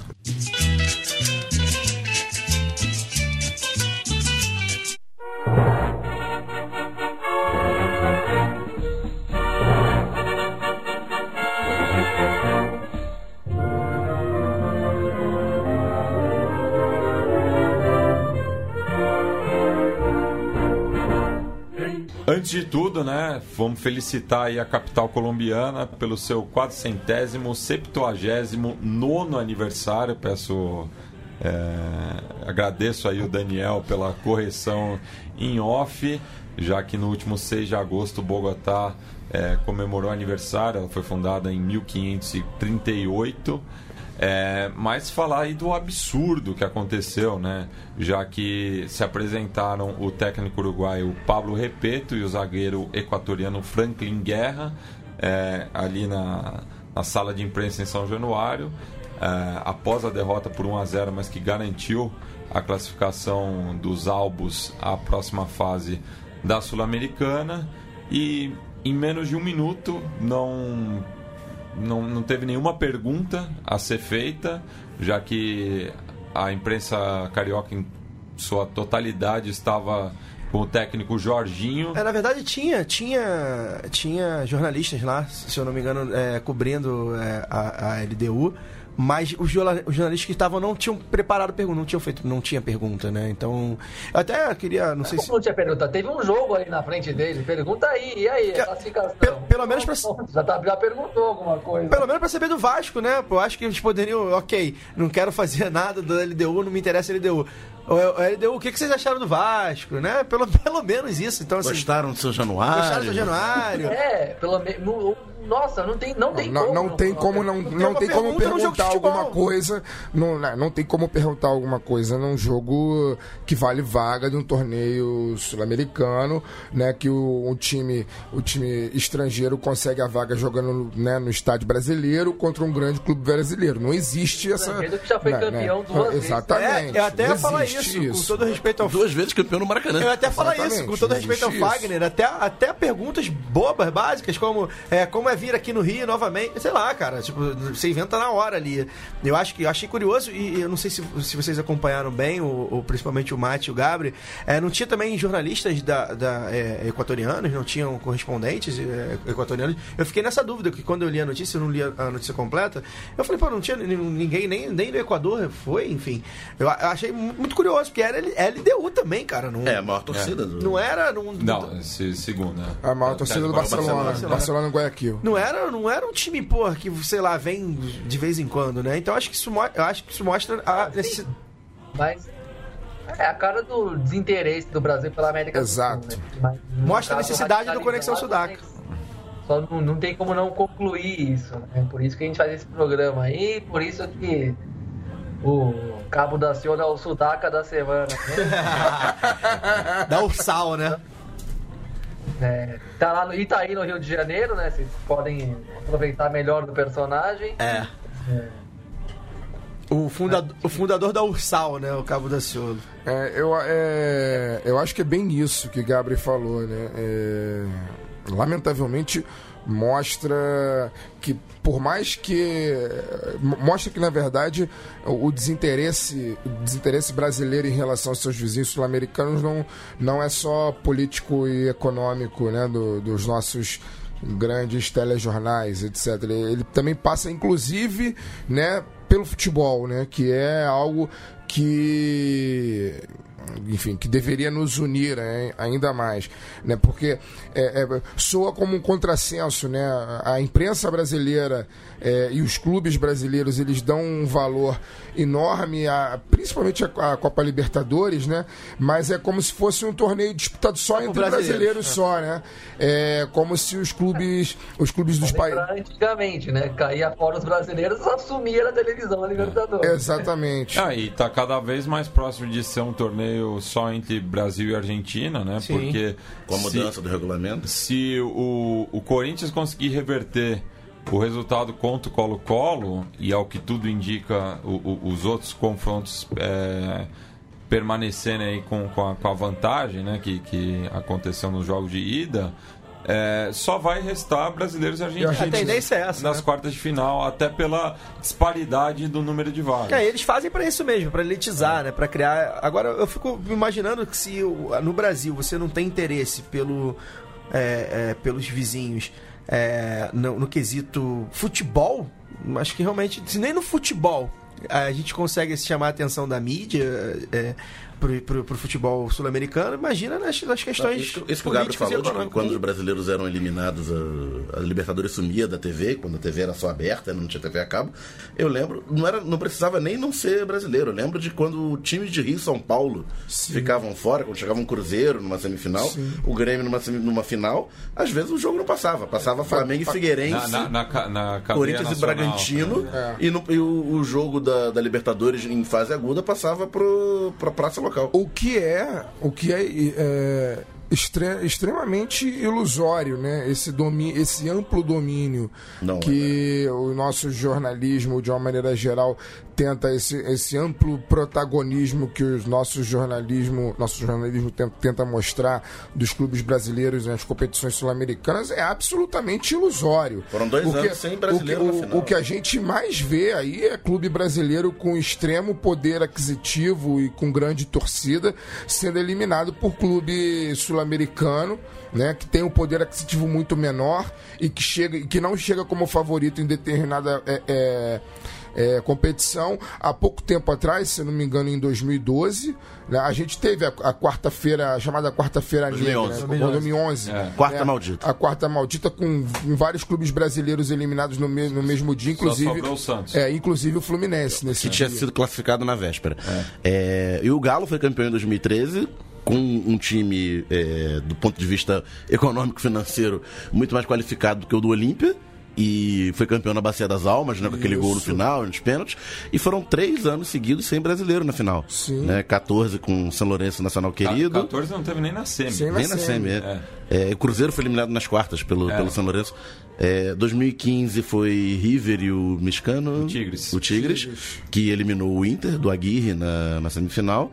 E 2016 o. O Atlético Nacional e Não, a final, a final sem brasileiro nem argentino, né? É, foi e- Atlético Nacional e Del Valle. E porque os São Paulo e Boca caíram respectivamente. Agora, isso faz uma ligação é, que, o, que, o, que o Matias citou no, no começo do bloco é, sobre o passaralho, principalmente é, do, do canal Esporte Interativo, que vai fechar.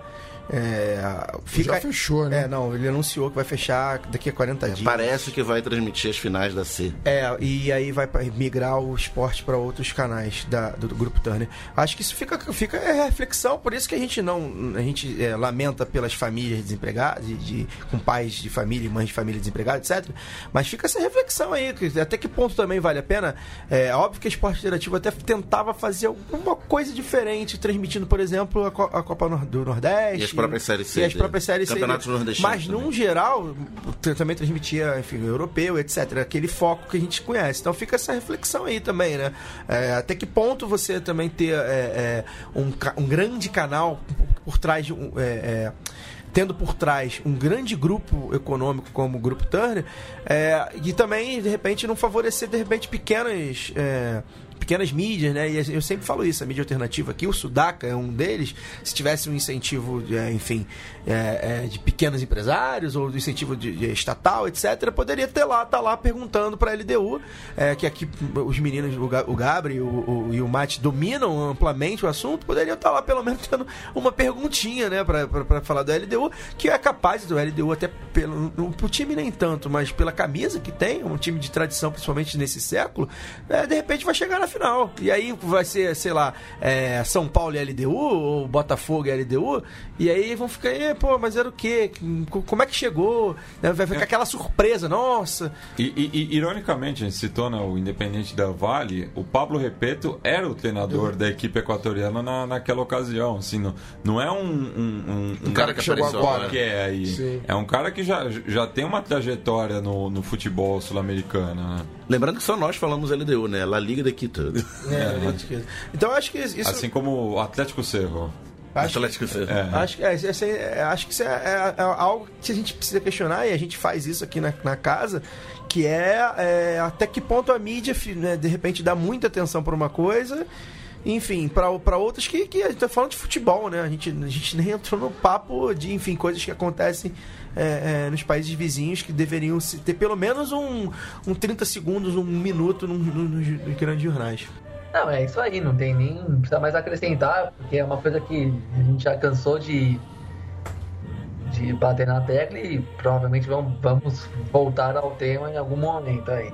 E por algum motivo também existe esse programa, né? Então, é, foi só um, um, um episódio que exacerbou um pouco a nossa ignorância em relação à vizinhança, né? Mas ao mesmo tempo não é tão surpreendente assim conhecendo esse contexto do jornalismo precarizado que nós estamos vivendo é, própria, o próprio interesse particular pela crise do pela, pelo momento do Vasco enfim infelizmente não é essa surpresa toda não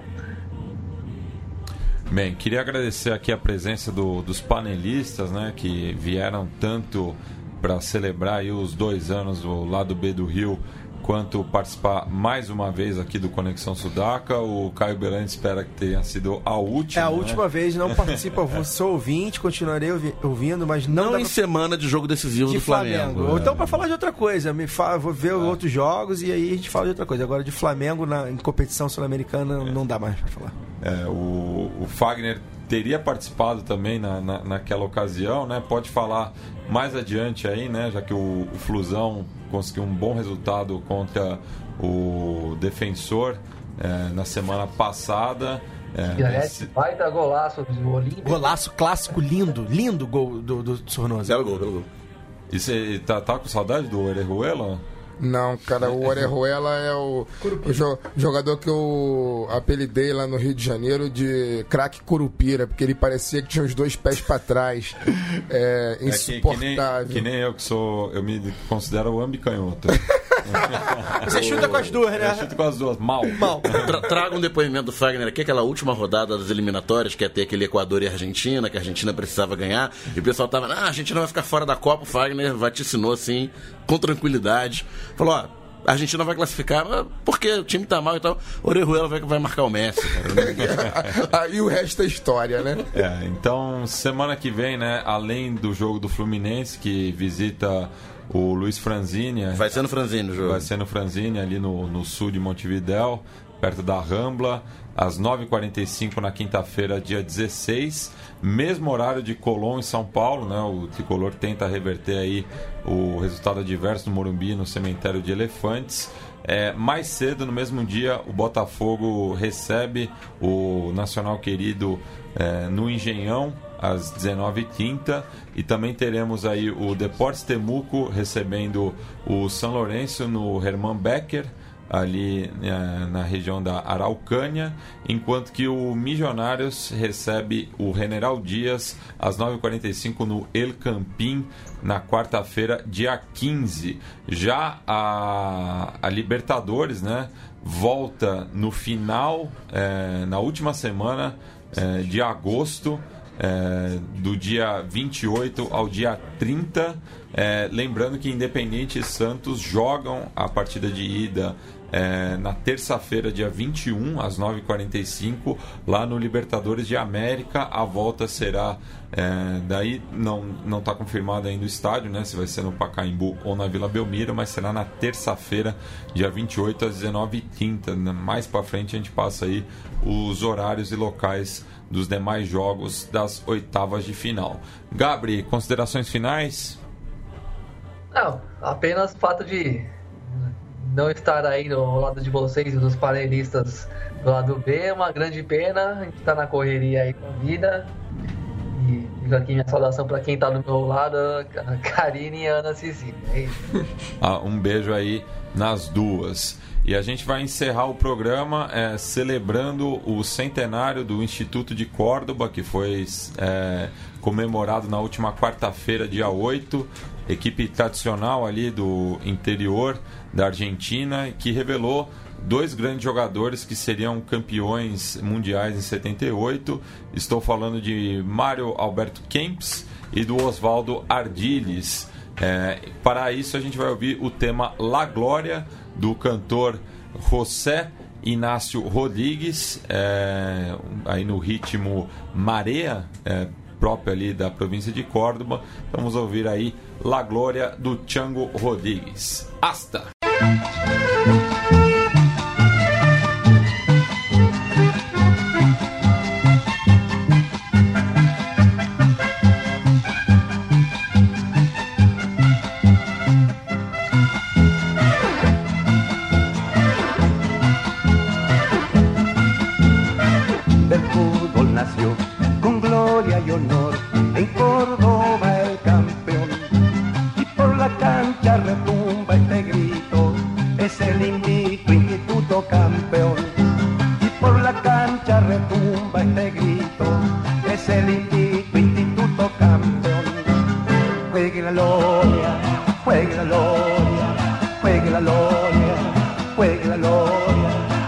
El grito de la popular.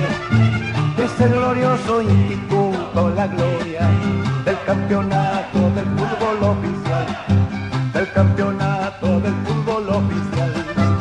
Juegue la gloria, juegue la gloria, juegue la gloria, juegue la gloria. Más fuerte el grito de la popular. Es el glorioso instituto, la gloria del campeonato.